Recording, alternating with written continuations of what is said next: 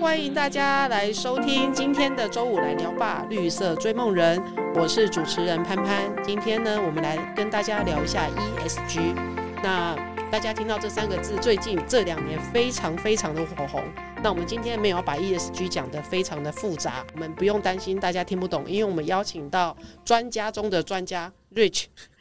来跟大家聊聊 ESG。啊，今天他邀请到的 Rich 呢，他是台湾好事有限公司的执行长。中文名字叫陈玉竹，那新创圈的朋友都叫他 Rich。那我们都在谈 ESG，可是很多人会觉得说，哎，ESG ESG 到底跟我有什么关系？我简单来呃举例一下哦，ESG 呢，其实我们从呃我们生活中最常吃到的蛋来谈，很多人可能会优先选择哦 CP 值比较高的，价钱比较优惠的。可是很多另外有现在很越来越多人会关心说。哎，我买到的蛋，它它的来源哦，是不是在一个呃，比如说呃呃，有动物福利比较好的生产环境，或者是说呃，这个牧场的工作人员，他是一个比较良好的呃劳动权益下面的工作条件下在做这些工作，然后甚至呢，这些蛋鸡它吃的饲料。是不是对环境有污染？然后再来就是呃，这些畜牧场的畜舍，它的环境是不是它会造成空气污染的可能？像这些种种种种的问题，其实涵盖了就是 ESG 的每一个面向。所以呢，我们回到最初的题目，你会因为企业的友善环境或者是照顾社会的方式来成为你的购买决策的指标吗？那从这个地方我们来看，大家其实已经稍微有一点呃。表面上的了解，那接下来呢？我们邀请更专业的企业伙伴 Rich 来跟大家好好聊聊 ESG 这件事情。大家好，谢谢谢谢主持人潘潘。呃，我是呃陈玉竹 Rich。那就其实讲台湾好事，可能大家可能不太清楚，所以我解释一下，就是我其实来自是 Impact Hub，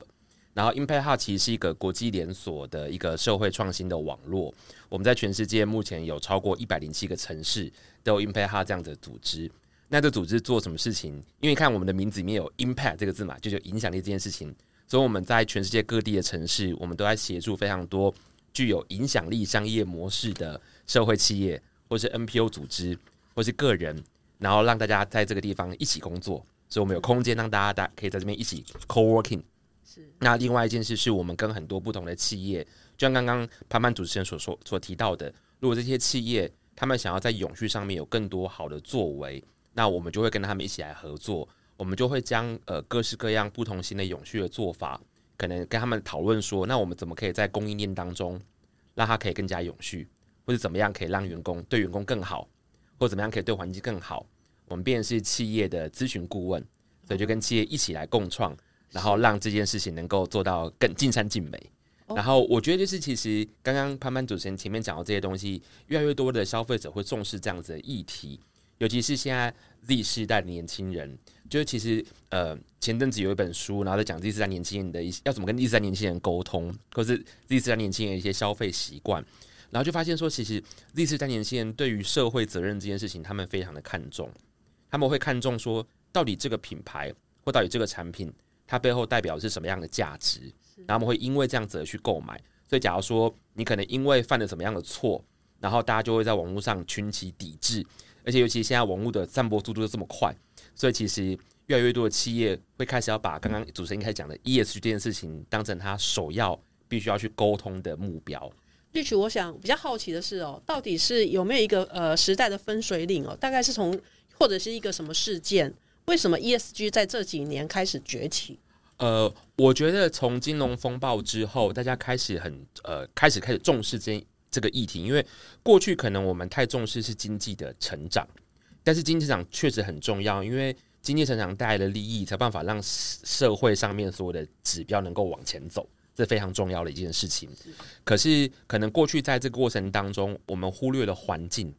忽略了社会面向，所以后来就开始有人开始提倡说：，诶，为什么我们讲的永续都呃不能是三这个三个的兼顾？所以在二零一五年的时候，联合国推出了那个联合国的永续发展目标，他就告诉大家说：“哎，未来的永续其实就会是经济成长、社会进步跟环境保护的三大交集，就是未来的永续。所以你看到，假如说我们做一件事情的时候，就好像举刚刚一开始说的生产鸡蛋这个例子，呃，我在生产过程当中，我我喂给鸡的这些饲料，我的供应商的来源是不是是正常的？我供我的饲料饲料里面是不是好的饲料？然后我雇佣的劳工是对待善待他，然后我的养鸡场的环境是不是对动物友善？或者说我养鸡场的废水处理是不是会对环境造成伤害？所以这个就是讲，这就回到刚刚一开始慢慢讲的这个呃永续的这个大概念。所以从那时候开始，就越来越多的人，越来越多年轻人开始关注这件这件事情。然后再加上二零二零年疫情大爆发之后，就开始有更多的呃人会重视这个东西，是因为他们发现说，哎，我在家里工作，可是到底公司对我好不好啊？我在家里工作的时候，家里的电费谁要付钱呐？网络谁要付钱？对不对？我在家里工作的时候，如果我过去的公司是有呃餐食补助，我可以在员员工餐厅吃饭。可是我如果在家工作的话，我要吃什么？我是不是要额外自己花钱？那公司是不是有津贴的补助？对，这个东西就开他他就开始思考说，那对于公司对于员工在治理面上上面，到底有怎么样照顾员工？又又回到了这件事情上面，所以就开始 ESG 这件事情就开始变得大家更加的重视。所以其实，在疫情的那个时候。结大概疫情大概二零二一年的时候，其实去看那个 ESG 的那些声望调查，其实美国很多公司都整个就是排名都大洗牌，因为他们就发现说在家工作到底有没有善待员工这件事情变得非常的重要。是，所以其实这个东西就看慢慢慢慢变到从去年底开始，哈佛商业评论啊、天下杂志啊、远见啊这些台湾主流的媒媒体都在讲 ESG 的东西，然后企业也开始响应这个东西，所以其实。也开始在政府的法规或是政府的政策的支持之下，越来越多的企业就他们必须要面对这件事情，然后开始要在乎这件事情。嗯哼，那我们回到来，刚刚呃，Rich 有稍微的跟我们说明了一下 ESG，那有没有比较一个明确的定义，用比较白话的方式告诉大家 ESG 三个字的定义是什么？OK，好，E 啊，这个就有点像英文课啊，对，E 讲的就是 environmental，是环境，环境的绩效，就是他告诉你说，就是你公司在整个呃制造过程当中，你是不是有去做到良好的环境实践？假如说你可能在制造过程当中，你是不是有做污染的？措污染防治的措施、控制的措施，而且你要制定，假如说好，你未来的呃近零碳排的政策，或是你针对于气候变迁的阴影的方法做法，这个都会在环境绩效当中，你必须要跟大家沟通的，这是一的部分。那讲了 S 就讲是 social，social 讲的是社会绩效，就代表说，哎，你你做这件事情的时候，你跟你的利害关系人之间的关系，因为像我们通常我们生产一个东，我们生产一个产品，你你会有工厂嘛，对不对？工厂附近就有邻里，所以你跟社区之间的关系，那你跟在这个生产过程当中，你跟员工的关系，你跟供应商的关系，之后你把产品生产出来之后，你交到消费者手中，你跟消费者之间的关系，就是在社会绩效上面大家非常重视的一件事情。我要怎么跟他们沟通？那在这过程当中，是不是每个人，假如说以员工来说好了，是不是每个人都有平等就业机会，或者他是不是有工作安全、劳工权益？然后这个都会是在社会绩效里面大家会看。大家会特别注重的东西，那最后就是治理 （governance） 治理面向，那这就是公司到底是不是一个良好的治理的组织？它的董事会的组成是长什么样子？然后它董事会的成员的多样性，它是不是有性别平衡？然后或是假如说以国外的公司，他们会他们还会特别注重说，那它到底有没有种族的平衡？然后还有他们到底呃在治理面向上面，他们到底是不是反贪腐，够不够透明？这个东西都是在这个 governance 里面会跟大家。提到的东西，所以 ESG 其实我觉得它就是一个呃良善企业的一个检测绩效的指标的的样态是这个样子。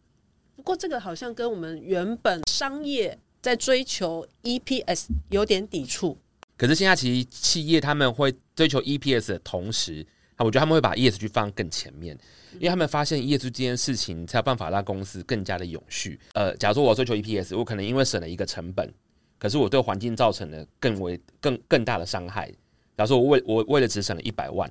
可是我对环境造成的环境伤害成本是两百万。嗯然后现在大家对于这件事情又非常看重。然后如果你没有去处理，你要花更多的钱、更多的经费去处理。啊，不过一个很现实的问题哦，省一百万是我企业省一百万，可是那五百万可能是整个环境或是整个后代子孙的负担。那五百万，那我们有没有呃法规上或者是一些行政命令上面有一些？什么样的限制，或者是有什么样的鼓励来来呃协助这些企业，然后努力把 ESG 做好？呃，如果我们举现在假如说以针对上市贵公司来说好了，因为金管会从二零一一四年开始就规定，呃，有几个不同领域的公司，假如说你是石化业、食品业或金融业，你每年要出企业社会责任报告书。然后这个企业社会责任报这个企业社会责任报告书里面，它其实是依照国际的框架。是，所以你要符合这个国际的框架，你要把你所有做的事情揭露，然后这揭露面向就是刚刚里面所所提到的环境面向啊，我的社会面向啊，我治理面向上面我做哪些事情，然后这些事情又会对应到财务绩效。哦，对，然后后来呃，这个这个政策越来越严格，所以从明年开始，你只要是上市贵公司，然后你的资本额大于二十亿的，你就要出永续报告书。哇哦！然后到二零二七年，是所有上市贵公司都要出永续报告书。OK，对，所以这件事情就让很多企业就开始想说，因为政政府的政策这样做，所以我就要再去检视一下，那到底过去我在这方面，我不能只只单纯只做企业社会责任，我可能要更加全面的是从环境、从社会、从治理面向上去理解，然后去探讨，到底我公司对于环境或对于社会、对于治理面向上是不是更加有序。所以就是上也对上市贵公司来说，除了财报的揭露之外，这些企业都必须要在揭露它的 ESG 报告的报告。对，哇，现在越来越严格了，非常严格。那可是您刚刚讲到一个关键字叫 CSR，对，那很多人会把 ESG 跟 CSR 搞混，那两个到底有什么不同？因为都是几个几个英文字母拼在一起啊。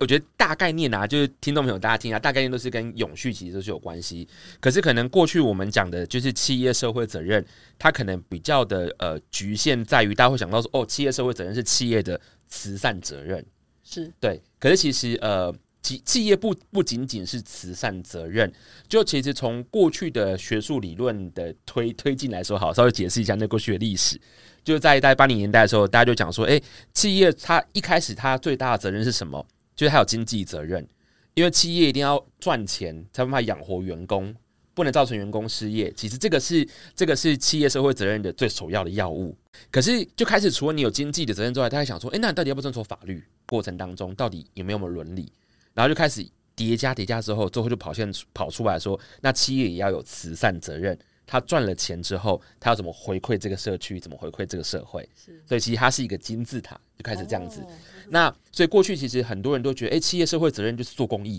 就是捐捐钱就好。对对。可是其实就开始慢慢衍生，企业社会责任不只是慈善面向，他开始要顾到刚刚所说的环境，然后社会，还有公司的治理，所以他开始延伸变得更大范围。对，所以其实现在讲的 ESG，它就是一个全方位在检视。你这间企业是不是间好企业的绩效指标？就透过这个方式来检视。那我我我关注到啊，不同企业它呃关注的这一些指标是不太一样的。对对。您方不方便就是稍微举例一两个企业？那我觉得比较具体的举例，大家会比较清楚。好，我可以先举刚刚那个。他们主持人提到鸡蛋那个，对，因为因为其实我们我们自己本身跟家乐福有很长期的合作，因为我们是他们的就企业永续的好伙伴哦。对，所以其实呃我们在我们自己的空间的楼下，我们帮家乐福开了全世界第一家的影响力概念店，就家乐福的一个特别的选物店，全世界全世界第一家。然后现在这个店已经在全台湾开了七家了。其啊，为为什么和这个选品店概念是？我先讲一下那个缘起，是因为我们过去跟家乐福，我们有合作了一个叫做家乐福真实奖。然后这个奖其实是去选拔在台湾推动食物转型的非利组织。然后你你如果呃计划是好的，那家乐福的总部从法国基金会来的资金就会挹助你去执行这个计划。那我们就过去发现，有很多的呃组织，他们不论在永续生生产上面。就对环境友善的生产方式，或者他们在做很好的食物分配，然后再解除大家的呃饥饥饿危机，或是在促进大家的营养均衡，有这些组织台湾其实做的非常好。那可是我们就发现说，其实，在永续生产的组织当中，他们其实最后一里路，他们非常难进入到大型通路，对，因为他们的产量不够，是，然后还有因为他们要符合更多的规规定要求，而且上大型通路有很多额外要产生的费用。这些是那些组织是付不起的，所以后来那时候我们就想说，哎，那我们是不是可以跟家乐福提一下，说，哎，那我们要怎么样把这件事情能够把它变成是完整的一条龙？我们是不是可以有一个实验室、实验的场域，让他可以慢慢卖卖看看他们的产品？那如果他们产品在这边卖得好、卖得动的话，那是不是家乐福可以再透过自己本身他们的企业内部力量，假如说生产管理的人，他可以进去到里面去协助这个小型的组织，让它的生产管理可以更有效率，然后这做出来产品更符合市场的需求。OK，对，所以后来我们就讲这个想法之后，然后就跟家乐福的 CSR 总监提了，我们想帮他开一家这个店，然后后来就开了，就真的开了。然后开了之后，在里面我们就开始很重视里面的选物的规则，是包含是我里面怎么卖裸卖的产品，就减少塑胶包装，所以就跟环境面向上面是有关系嘛，对不对？对。然后我要呃挺社企、挺 B 型企业的产品，就是跟我们刚刚讲的社会跟供应链上面是有关系的。然后呃，我在那个里面，我还要卖跟更多跟文化传承有关的产品，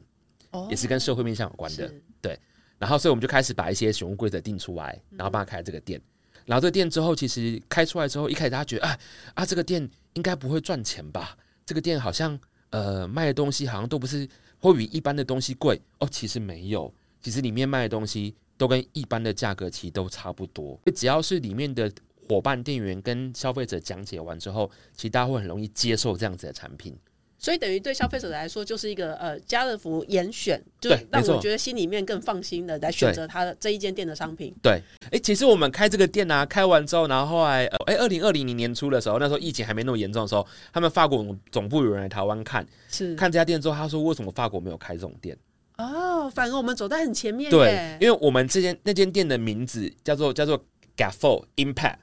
哦，所以他们就觉得哦，这个是非常好，就告诉大家说，你来这边买的东西都是有影响力的。对，然后你买回去之后，因为你的消费会决定你未来的世界，是。所以其实后来法国总部其实很开心台湾做这件事情，嗯哼。对，所以其实现在台湾开了七家店，然后越来越多消费者支持这个这样子的店型。不过有一个很现实哦，以供应链来说，他们有没有办法呃稳定产出这样子的量，供应在这七个通路，七个可能还不够多哦。目前目前目前可以，但是就是提提到一个问题是，那如果他们要铺到全国的家乐福的话，这就是接下来企业可以努力的方向。这就可以回到刚刚讲的，我如何在社会面向面社会面向上面去协助我的供应商，让我的供应商他们可以生产的过程更加永续之外，它生产更有效率。生产更有效率的时候，代表它可以更加照顾员工，是。就是可以等于是整个供应链要一起变好，所以这是刚刚讲，就是要举个例子在这个面向上面。嗯然后另外一个就是主持人应该很熟悉的那个绿藤，就讲环环境的嘛，对，因为呃，我觉得绿藤在过去其实他们推一个叫做减法嘛，就是他们希望就是大家去抛弃那种不必要的化妆品，对，因为其实呃有非常多的呃化妆品是大家其实日常中的东西根本就不需要用到的，只是我们因为被广告渲染之后，我们就会买了。对对，所以其实他们就希希望大家只要买你需要的产品，然后加上它减少它包装上面的塑胶的呃的包装，它透过其他一些新的包装的方式，然后让它的包装可以更加环保，或是让它的包装可以百分之百回收。所以其实呃，这个公司它就很努力的投入在环境面向上面。所以我就回到说，那到底企业要怎么做？就企业为什么他们会在不同面向上面会做不同的选择？其实要回到自己企业本身的核心能力。所以其实每个企业要去思考说，到底我核心能力是什么？我从我核心能力出发，然后才可以去选择我 ESG 到底我可以在哪个面向上面生根。但是但是不是说我只生根在哪个面向，其实其他面向上我还是要顾，但是我可以挑一个主题，然后变成是我企业很核心的理念。那不管是呃，现在是上市贵公司，您刚刚有提到，现在因为呃金管会的关系哦，对对然后国际企业，尤其是欧美来台湾设点的公司，也都有这样子的概念。可是这种不同不同等级的公司在经营管理面向，他们都需要面临的不同程度的冲击。嗯，对，那你可不可以谈谈对台湾的企业来说，这些企业需要做到的准备是什么？呃，我觉得可以举个例子，假如说以台湾的中小企业，因为很多中小企业我们的呃都是外销导向，对。然后如果假如说我的产品未来要卖去欧洲、卖去美国，如果大家呃大家有听过，就是欧洲明年开始会对于碳关税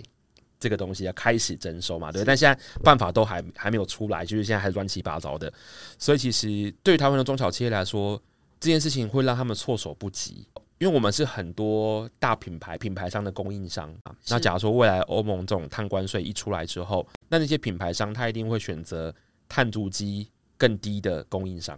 所以这个就会是大家必须要开始去思考跟面对的。对，所以鼓励大家就是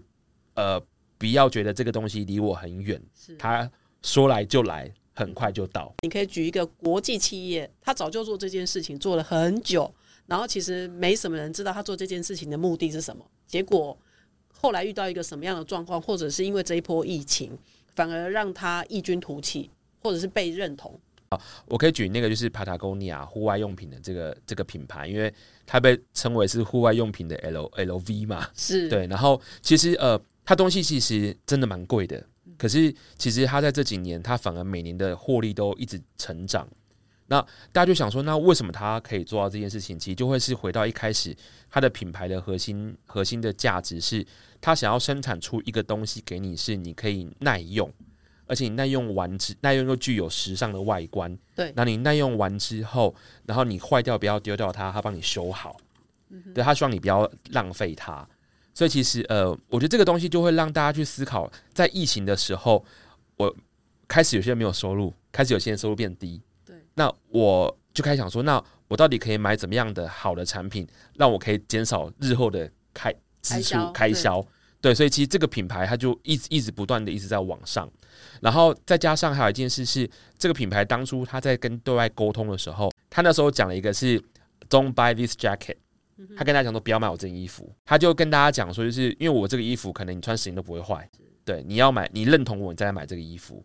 所以其实他真的是这几年真的都是异军突起。OK，所以如果像在呃做 ESG 有这么多角度可以切入，那。台湾的这些企业可以从什么地方开始？呃，我我我觉得可以提供大家几个方向啦。一个是就是，如果公司过去假如说你们已经开始有做企业社会责任，那呃，大家可以看一下你企业社会责任做的是哪个面向上。我觉得大家可以继续去深耕它。我觉得是一个，因为我觉得很多企业在做完企业社会责任之后，对外沟通这件事情其实蛮重要的。对，就是现在其实做很多事情不能只是默默的做，你必须要对外沟通，因为呃。我很老实的说，企业做企业社会责任，他们其实最终的目的是要提高销售。就除了员工认同啊，对，to C，对对，没错，其实是这样子。所以其实你要怎么让你的消费者知道你做这件事情？应该说，to C 是要让消费者知道你做这件事情，然后提升良好形象。应该是说，让消费者对你的品牌忠诚。当他有需要买这个东西的时候，他首要想到是你的品牌，而不是想到其他人。而且这个东西不能只是做一年。你必须要长期的沟通，长期的做，才让法才有办法让消费者去认同到你。那您刚刚说的对外沟通，我不能够只有在官网上面跟他呃露出说，哎，我有在做这件事吗？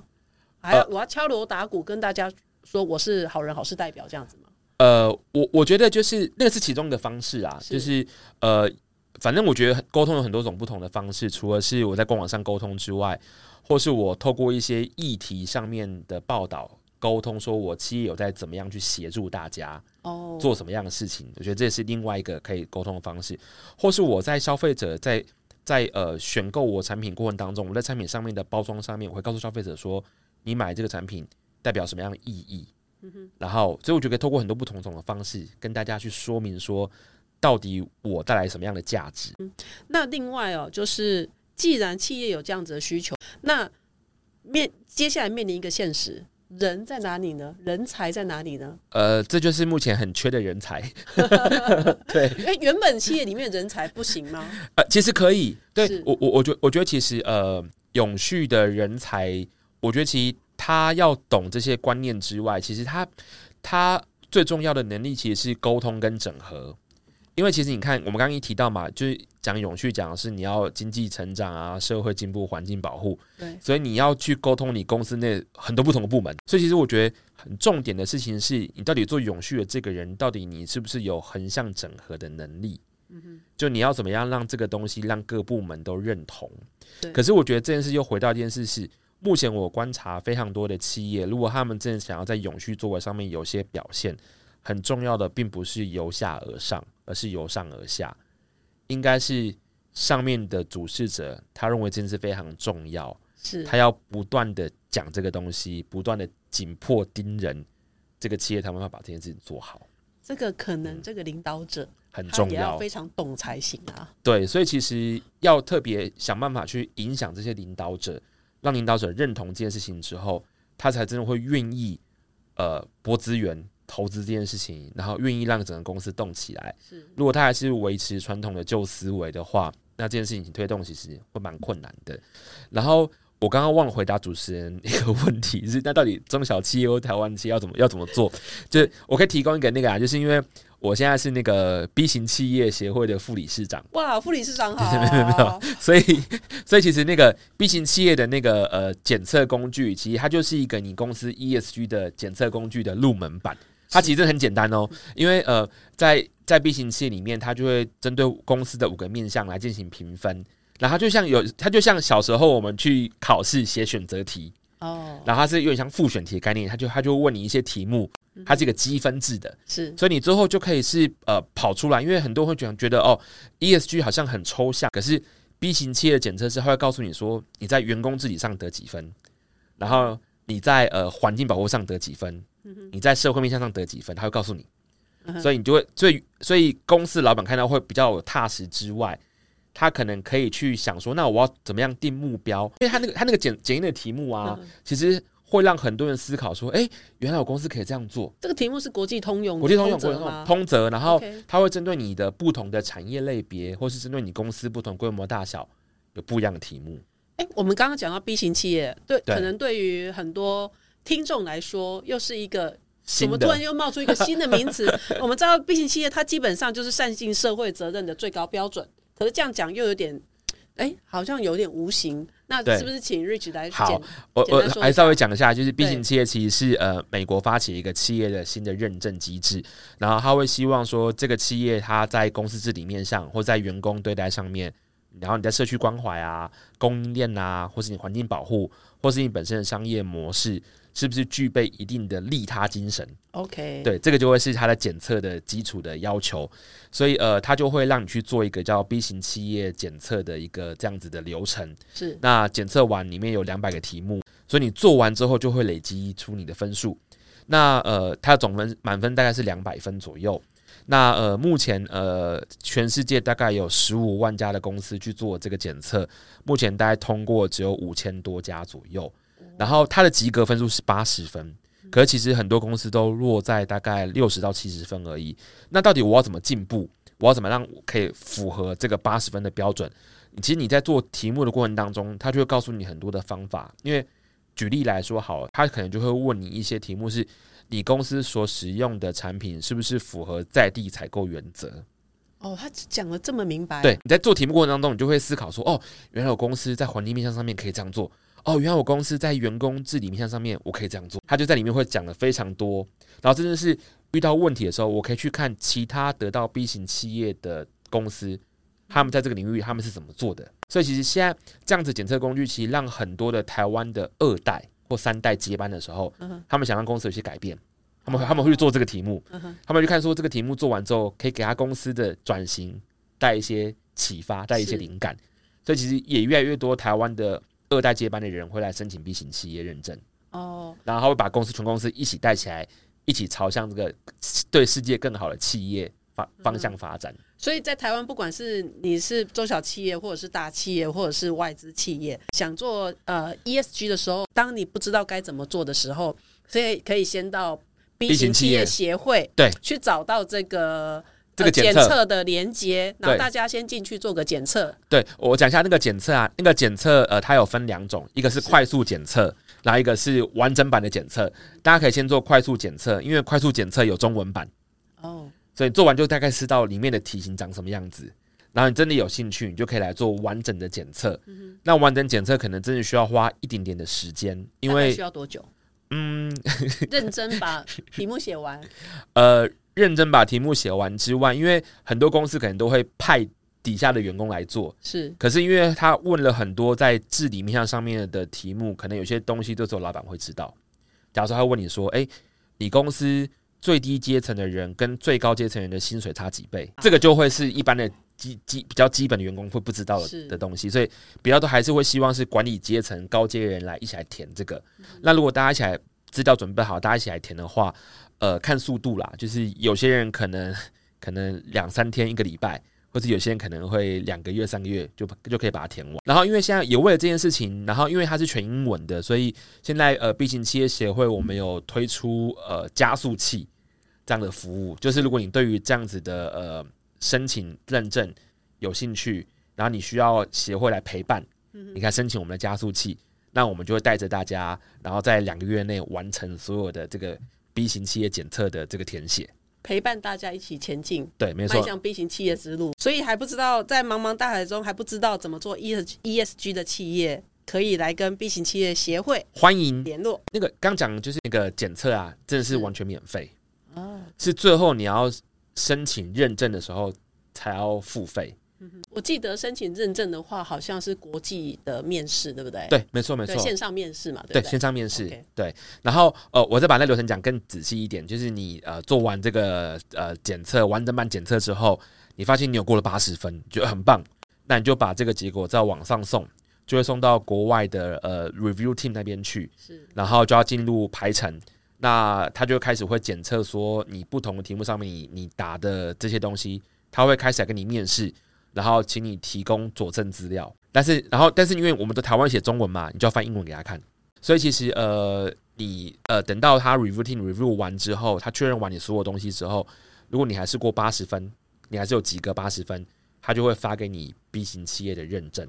那那个时候你就要付钱。那付钱的时候就会是依照你公司呃去年的营收，它有不同的集聚。是。然后就有不同的收费标准，但这个认证只有三年的效期，所以你三年到之后要再重新做一次，而且题目会更难。哇！因为他会希望你可以更好，所以题目会更难。那我们就回到刚刚讲的一个最现实的问题：要有人来做这件事情。那企业的呃，是不是需要增设一个永续部门，或者是培养绿领的人才？我我觉得其实企业里面还是有这样子的需要，或是假如说，如果以目前没办法增设一个永续部门。那我觉得至少在管理阶层或决呃决策的阶层当中，至少要有一两个人去懂永续观念的人。所以其实现在市面上有非常多跟永续议题有关的课程，我觉得这个都可以让员工们出去有进修的机会，让大家去理解一下，到底现在全世界或整个企业的准则或政府的准则当中，大家讲的永续是什么，然后企业可以怎么做。现在市面上真的有非常多这样子的课，让大家可以去上。不过大家该怎么选择？呃，我觉得要选择一些 好的、好的单位所开的课。我们要如何定义那个好的单位呢？呃，假如说这个单位过去他专门都在做呃第三方验证，OK，对，那他开的课就会比较有品质保障。是对，因为他不能砸他自己招牌嘛。所以假如说我们大家很常听到像什么 SGS 啊，或者像那个英国标准协会 BSI 啊。是对，或是有一些呃学校跟不同的会计师事务所合作的这些课程，或是像呃台湾有那个简佑新大使的那个呃呃永续能源基金会，是这几个都是目前市面上面比较正统，然后大家觉得哎好像呃应该是说公信公信力比较好的单位，对，那呃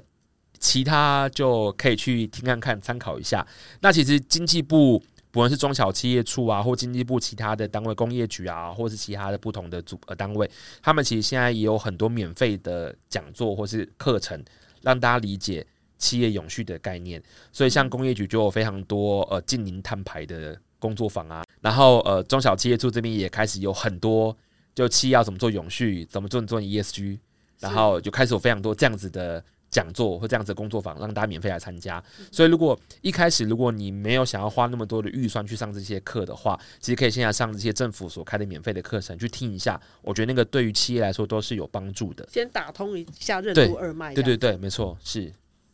所以，因为我发现很呃，开始有很多上班族哦，他会觉得永续管理师可能是一个职场的转机，或者是创业的契机。你怎么看呢？呃，可能是吧，我觉得对，因为因为因为现在你去一零四找啊，现在缺就是真的很缺两种人才，一个是永续人才，一个是治安人才现在这两个人才真的，治安是在公司治理的部分吗？对对，公司治理是治安，对，没错。所以这两个人才真的蛮缺的。所以其实我觉得，如果你有多一个呃永续上面相关的专业能力。我觉得对于未来大家找工作，或是为大大家的职场竞争力，是我觉得是可以加分的。可是我发现现在有越来越多 ESG 相关的公关公司或顾问公司哦，就整合型的顾问公司。那我我们企业规模没有这么大，或者是我想要让大家还是专注于呃各自的各司其职的话，我们不能全部委外吗？呃，我觉得全部委外这件事情，呃，有点困难，是因为刚刚讲，假如说你企业必须要做呃企业的 ESG 报告，是，很多其实内部资料，你还是要牵涉到公司治理的部分。对啊，是啊，你很多东西还是要公司内部人去搜集完、整理完之后，你再跟外面的顾问一起来讨论。所以我觉得那个企业内部，我觉得还是要有人懂这些东西。啊，对，内部还是要有，不能都只是完全依靠外部。那不然这样子，其实你只是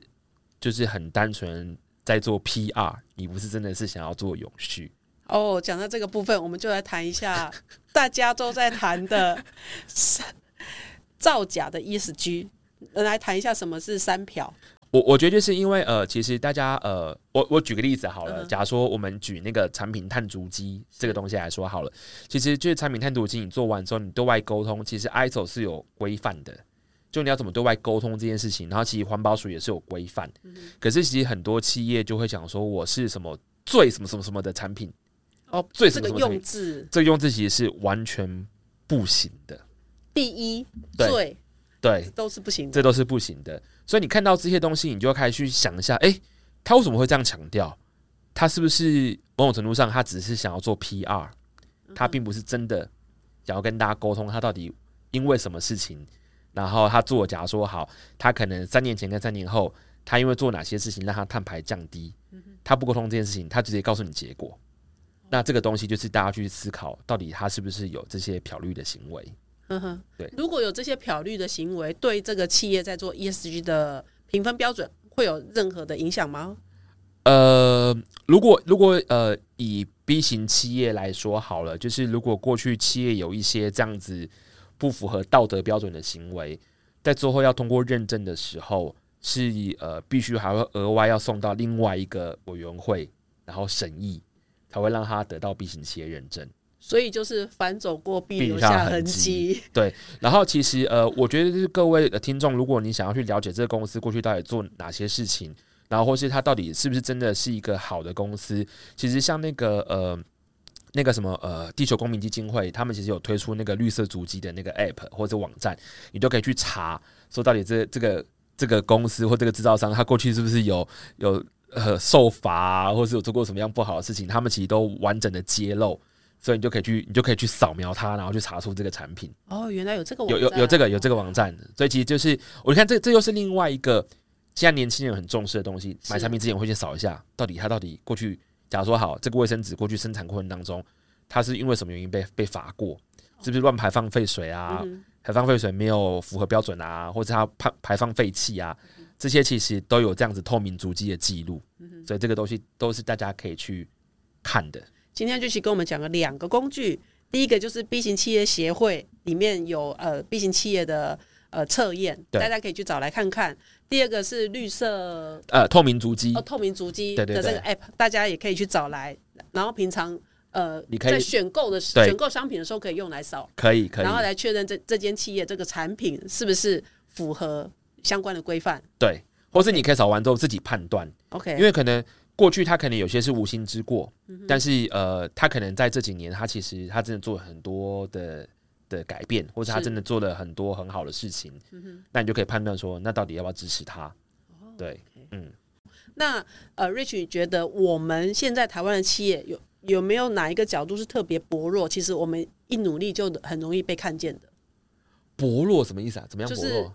有哪个角度其实还需要被琢磨的，然后大家都没有注意到，哪一个角度哦？对，还是这议题太大，我们可以不谈。这是一条 而大且时间也差不多 这一。题超大的。不过，我觉得台湾的企业其实，如果真的认真做永续的企业，其实他们做的都蛮好的欸、嗯哼，对，其实而且因为大家，我觉得现在大家监督力量其实很大，嗯是对，所以其实真的那种作假的那种，真的马上就会被爆出来，嗯那个都会很惨。其实网民都在监控着。真真的大家都爱看，而且因为嗯我觉得，因为现在真的越来越多的年轻人好关注这个议题，对呀、为什么？我真的蛮好奇的这一块。他们认为社会责任是他们的使命。因为我发现现在遇到很多年轻人，他们他们找工作的时候，他们不仅是要找一个可以赚钱的工作，他们要 work with purpose，哦他们要有目的的工作，所以他们会很重视这个公司到底你公司的社会价值是什么。你在产你在生产的过程当中，或是你的公司的服务，到底可以带来怎么样社会的改变或社会的价值？他们很看重这个事情，他们会选择这样子的工作。谢谢你帮我们做一个最好的结尾。现在的年轻人喜欢选择，也喜欢有目的的工作。对，没错。对，那我们今天呢，周五来聊吧绿色追梦人的节目就到这里告一段落。谢谢台湾好事有限公司的执行长陈玉竹 Rich 来这边与大家的分享。那如果各位朋友对这一次的节目呢有任何回馈，都可以留言给我们，也帮我们评个五五颗星。那呃，或者是直接搜寻周五来聊吧，来脸书粉丝专业与我们互动哦。谢谢，拜拜。拜拜。